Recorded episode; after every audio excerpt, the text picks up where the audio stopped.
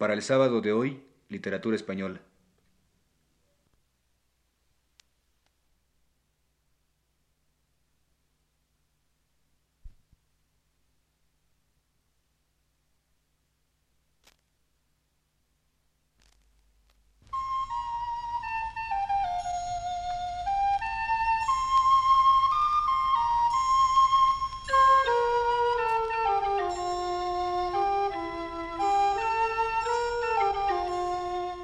Señoras y señores, muy buenas tardes.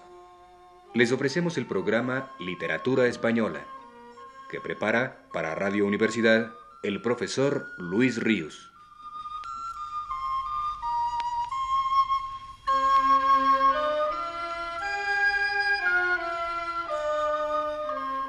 El profesor Ríos nos dice, He venido hablando durante los últimos programas de esta serie de la personalidad y de la obra poética de Pedro Garcías. Hoy volveré a ocuparme de este extraordinario poeta español contemporáneo, promovido ahora por una terrible circunstancia. El miércoles de esta semana, 9 de agosto de 1967, Pedro Garfias murió en un hospital de la ciudad de Monterrey.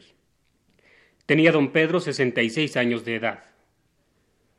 Ya había dedicado una de estas pláticas, hace dos o tres semanas, a describir su soledad, su pobreza, su desolación por las calles de la capital de México y de las ciudades mexicanas más queridas por el poeta, y donde mucha gente lo quiso y le dio amparo. Guadalajara, Monterrey, Guanajuato, Puebla.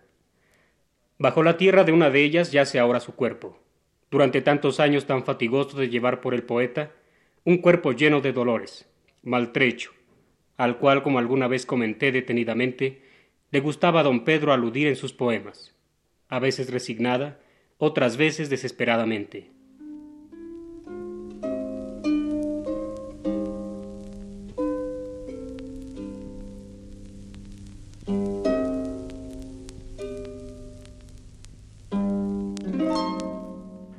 Cuando me levanto, viene lo bueno. Me comienzan a sonar todas las cosas por dentro. La sangre me duele más que los huesos los huesos me duelen más que los sueños, y el incorporarme apenas, y los órganos obscenos, y todas las demás cosas que le humillan a mi cuerpo, todos gritan a la vez. Yo de un grito hago el silencio. ¿A qué quejarse? ¿De qué? Si yo me levanto muerto, si a mí todo se me duele, y no me quejo.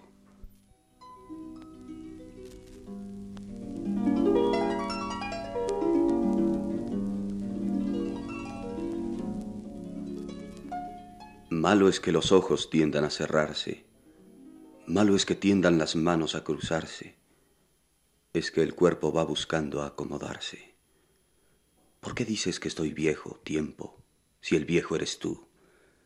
Dame una mañana clara con pájaros en las ramas y una chispita de luz. Pero tú ya no das nada, algún pelo de tu barba blanca, algún crujir de tus huesos secos, ¿Por qué dices que estoy viejo tiempo si el viejo eres tú?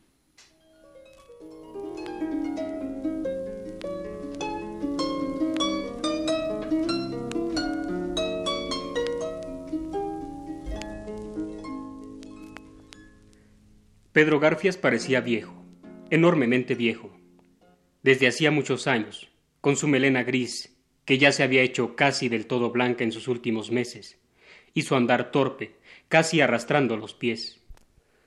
Pero dentro de ese cuerpo suyo incómodo, ruinoso, como un viejo mueble desvencijado, estaba la maravillosa inocencia de don Pedro y su emocionante, inacabable ternura.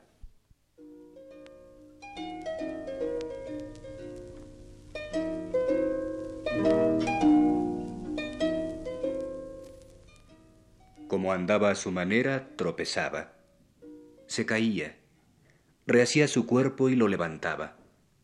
Perdón pedía a la piedra y a todas partes llegaba.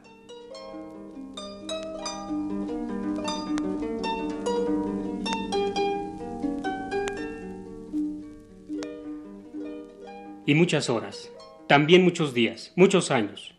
Su hondo lamento sonaba tratando inútilmente de hacer añicos el espejo en que percibía su desamparo, su soledad, el dolor de ese recuento que en su cabeza hacía una y otra vez de su propia amarga vida, de su propio ser.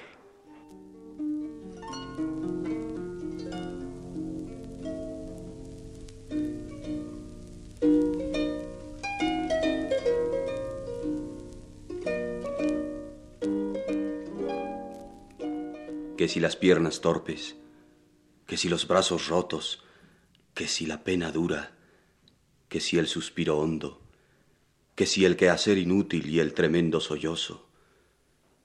Él le gritaba al mundo con largo grito ronco, que me quiten el sueño, que me cierren los ojos, o que me den más sueño para dormir del todo.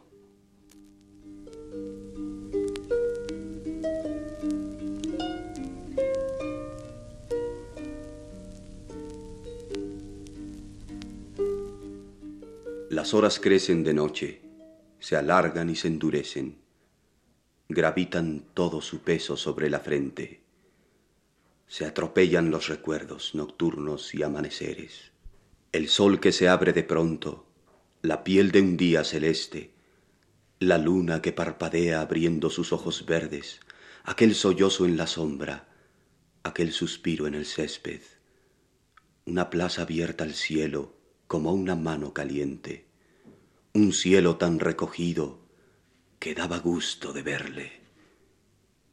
¿Qué hacer con el hijo indócil? ¿Qué hacer con el muro débil? ¿Qué hacer con la pena inútil? ¿Qué hacer con los quehaceres? Se acumulan los recuerdos, se atropellan en la frente y hacen falta las dos manos para sujetar las sienes.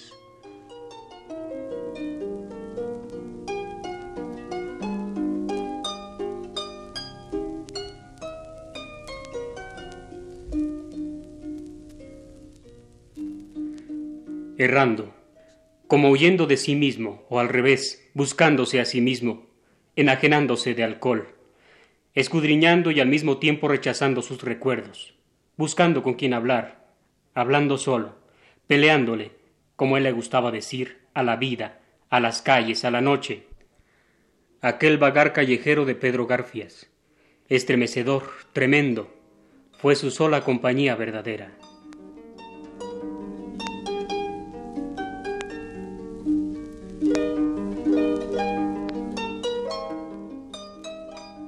A la una comienza a llover la sangre. Se amanecen los recuerdos. Se hacen más lentas las calles. La luna anda más despacio. La aurora va retardándose. Las piedras se hacen más tiernas y las sombras más suaves. Después, la noche acumula las miserias miserables. Empieza el frío a azotar. Lloran los cielos cobardes las sombras se hacen más duras y se recortan las calles. Cuando el día nos despierta y abre su blanco plumaje y empiezan a amanecer los que nacieron más tarde, es andar con pasos rotos, todo lo que nos separa de un lecho de hielo duro que las lágrimas deshacen. Otro día, a caminar, a pelearle a las calles, a esperar que ande la noche lo suficiente de balde, porque a la una comienza a llover la sangre.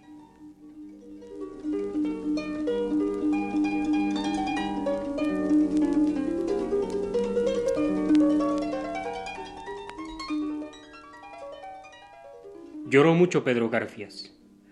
Río de aguas amargas se llamó su último libro, y un río de aguas amargas fue su vida. El llanto le dio a veces consuelo, pero al acumulársele, al no cesar nunca, le fue dando una larga fatiga. Y entonces soñaba don Pedro en la muerte con placidez, con dulzura.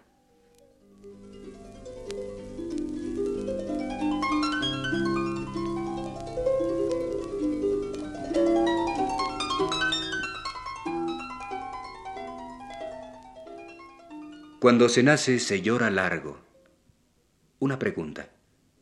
Mientras se vive se ahonda el llanto. Cada uno quiere buscar su luna. A la medida que el tiempo va, crece la sombra, la luz se acorta, se llora más. Cuando se muere, ya no se llora.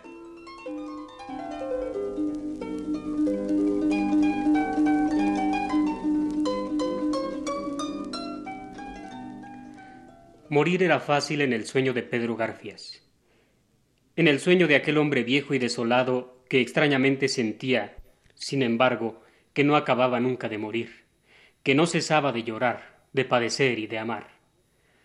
La muerte tardaba en llegar a él. ¿Por qué? Si hubiera sido tan fácil morir hace mucho tiempo, antes de haber acumulado tanto llanto, antes de haber padecido tantos sufrimientos, antes de haber nacido. No era casi nada morir.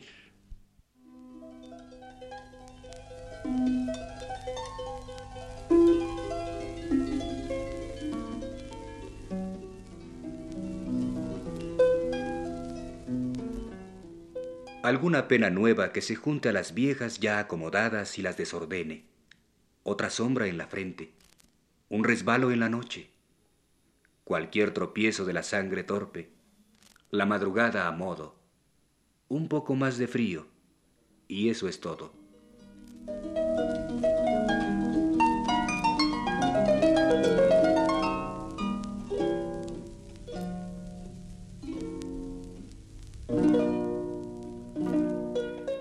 Soñaba Pedro Garfias que era fácil morir, y que era dulce, e imaginaba, le gustaba imaginar su muerte. Pero desamparado como estaba, pobre como era, herido mil veces de rechazos, desengaños, sinsabores, habituado, tristemente habituado como estaba a no tener nada, a conformarse con lo que le dieran. Tenía miedo también a no poder cumplir su deseo alguna vez, ni siquiera una vez, esa última vez que él ya no podría recordar.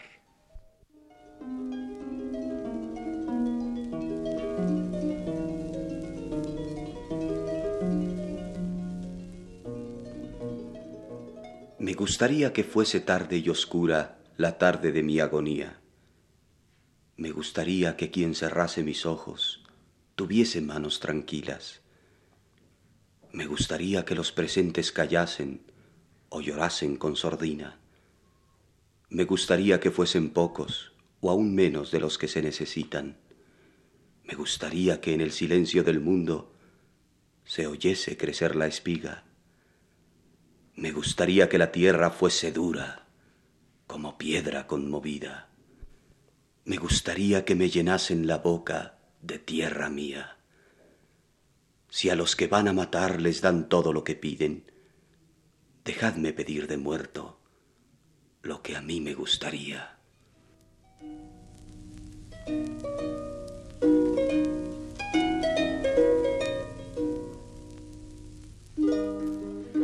¿Quién fue Pedro Garfias? ¿Cómo era Pedro Garfias? ¿Qué buscaba? ¿Qué deseaba? ¿Qué esperaba Pedro Garfias? ¿Qué recuerdos laceraban su pecho? ¿Qué esperanzas guardaba aún? ¿Qué pensamientos volvían más tenazmente a su cabeza? ¿Quién era aquel hombre viejo, corpulento, encorvado, torpe, con una melena blanca, musitando cosas en la oscuridad de la noche, que se perdió allá a lo lejos, por aquella calle deshabitada? ¿Iba a alguna parte? ¿Buscaba a alguien?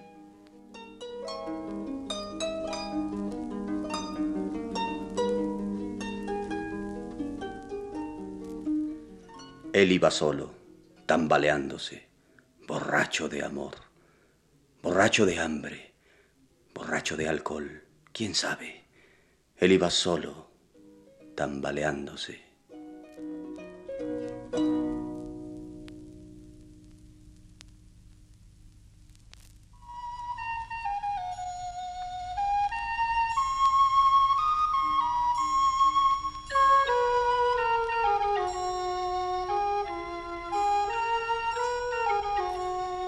Así, señoras y señores, como les presentamos el programa Literatura Española, que prepara para Radio Universidad el profesor Luis Ríos.